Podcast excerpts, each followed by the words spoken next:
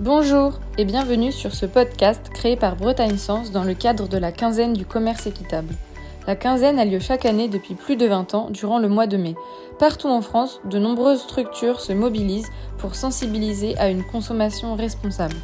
Vous retrouverez dans nos podcasts différentes manières de vous engager en tant que collectivité, étudiant ou simple consommateur. Merci pour votre écoute.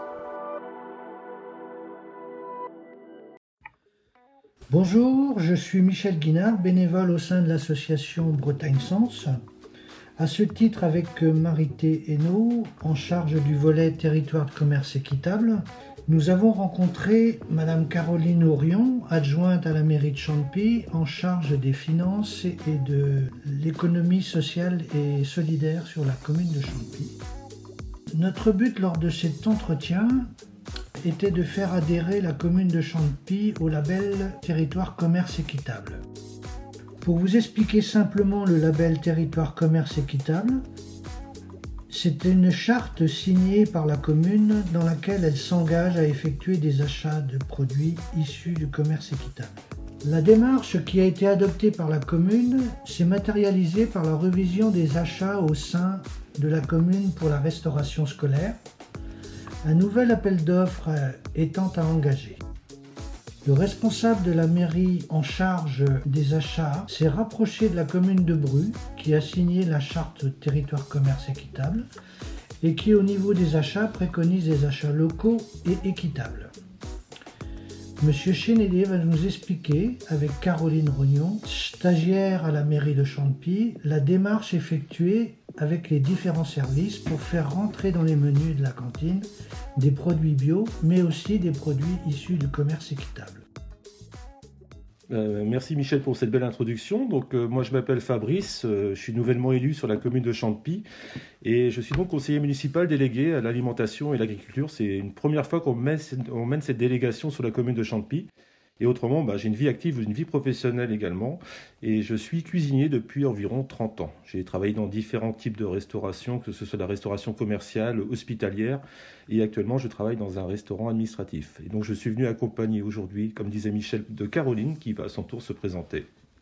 Bonjour à vous. Eh ben, donc moi, je suis stagiaire depuis janvier à la mairie, euh, donc chargée de mission alimentation durable. Euh, je fais ça en lien avec le, DU euh, à Montsartou, dans le sud. Euh, donc, c'est une spécialisation auprès des collectivités territoriales pour les accompagner, en fait, soit dans la création, soit dans le développement de leurs projets alimentaires de territoire.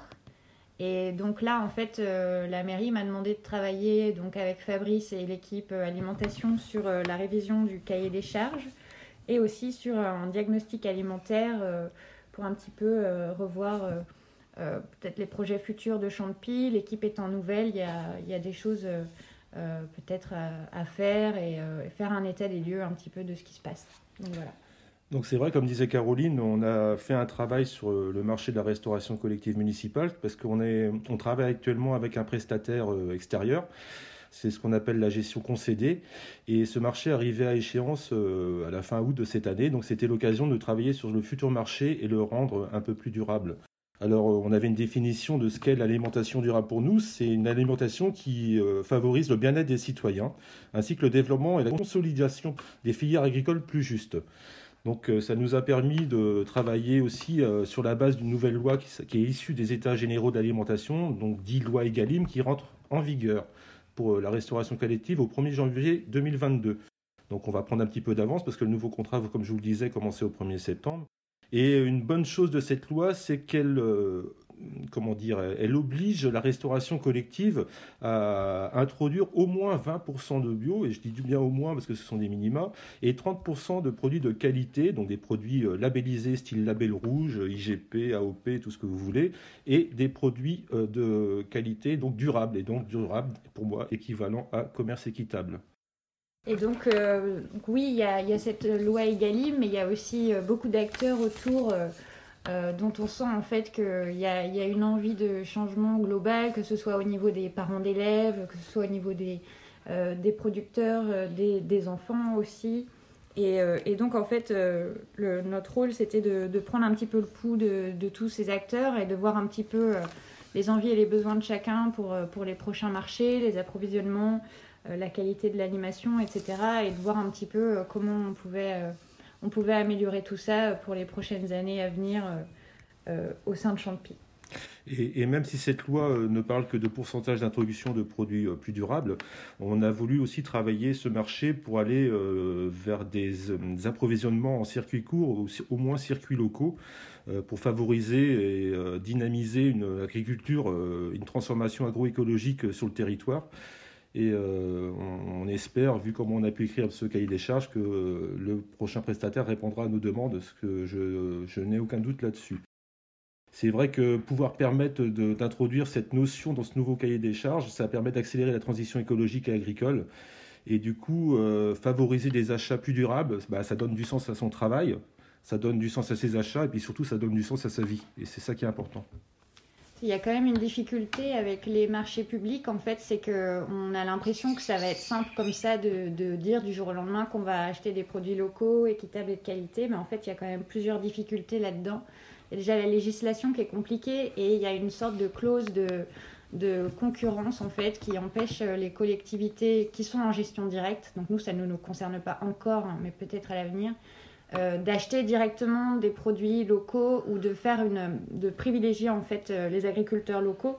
C'est une loi européenne qui fait que du coup on doit passer par des, des allotissements sur le marché public. C'est un petit peu compliqué et euh, ça ralentit en fait cet accès aux produits locaux et ça le, ça le complexifie. Donc en fait, nous on travaille pour, avec d'autres collectivités aussi dans des échanges d'expériences et de façons de procéder pour pouvoir un petit peu déjouer entre guillemets cette loi, pour pouvoir accéder plus facilement aux marchés locaux. Et en même temps, c'est pareil, on veut, davantage de bio, mais du bio qui a du sens aussi, donc du bio qui soit évidemment euh, au mieux local, sinon au moins euh, national. Et là-dedans, le commerce équitable euh, vient également prendre tout son sens parce que il ne s'agit pas de consommer que local. On sait qu'il y a des produits qu'on ne trouvera jamais au niveau local et dont on n'a pas forcément envie de se priver juste à consommer avec modération, comme le café, les bananes, etc. Et donc là, évidemment, on pense beaucoup plus au commerce équitable. Et, et c'est pareil, on s'est évidemment axé là-dessus. Donc c'est une démarche globale, une réflexion euh, dans la transversalité et quelque chose de plus systémique. quoi. C'est pas juste euh, régional ou franco-français. Euh, voilà. Et c'est vrai qu'on parle beaucoup d'approvisionnement alimentaire, mais le côté équitable dans la restauration, il concerne plein de domaines. il, il, faut prendre aussi également en compte la consommation de l'eau, de l'énergie, les produits d'entretien, les vêtements il y a plein de choses qui peuvent rentrer en compte dans cette notion de commerce équitable. Parce que ce qui est lié aussi et qui est important avec le commerce équitable, c'est aussi la préservation de l'environnement. Il y a beaucoup de critères environnementaux à respecter. Euh, le respect de la biodiversité, l'interdiction de substances dangereuses, une gestion écologique des déchets et des emballages, ça fait aussi partie de ce, grand enjeu qu'est le commerce équitable. Quand on pense local, en fait, de toute façon, le but, que ce soit de la consommation locale ou du commerce équitable, les objectifs sont les mêmes, en fait. C'est vraiment une juste rémunération des producteurs, euh, des conditions de travail satisfaisantes et des produits de qualité. Donc euh, en fait, un échange gagnant-gagnant. Et nous, c'est ce qu'on veut aussi. Champy, c'est une commune qui est périurbaine, donc c'est pareil, il y a quand même un petit peu de, une certaine pression aussi, enfin une, grosse pression même au niveau des agriculteurs qui, qui résistent et, il y a vraiment une volonté de, préserver aussi de l'agriculture à Champy et, autour des villes. Donc c'est aussi ce qui est très important dans la démarche et euh, dans la démarche du commerce équitable euh, d'eux-mêmes en fait, parce que euh, c'est quand même les gens qui nous nourrissent et il faut qu'ils vivent correctement de ce qu'ils font, de ce qu'ils produisent.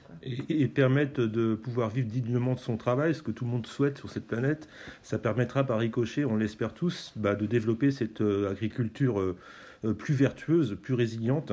Et de toute façon, je pense, euh, qu'il faut mieux mettre de l'argent, comme le disait Jean-Claude Guerrier, le cuisinier de la cantine euh, restauration municipale de Bru, qu'il faut mieux mettre de l'argent dans une, alimentation plus saine, donc plus bio, plutôt que mettre de l'argent pour régler des problèmes de, santé publique, tels le diabète, l'obésité. Est-ce qu'il faut également mieux mettre de l'argent dans l'alimentation, et ça on en est convaincu, plutôt que mettre de l'argent pour dépolluer des cours d'eau euh, qui seraient pollués à cause de substances phytosanitaires ou autres donc euh, je pense que ce raisonnement, il est là. Et toute cette base d'alimentation durable, de commerce équitable, elle est liée à tout ça, à tous ces enjeux futurs pour la jeune génération. Oui, c'est ça. C'est vraiment de l'investissement euh, à long terme, en fait, euh, pour tout le monde. Ben écoutez, merci beaucoup pour votre intervention et merci à vous de votre écoute. Merci. Merci. Au revoir.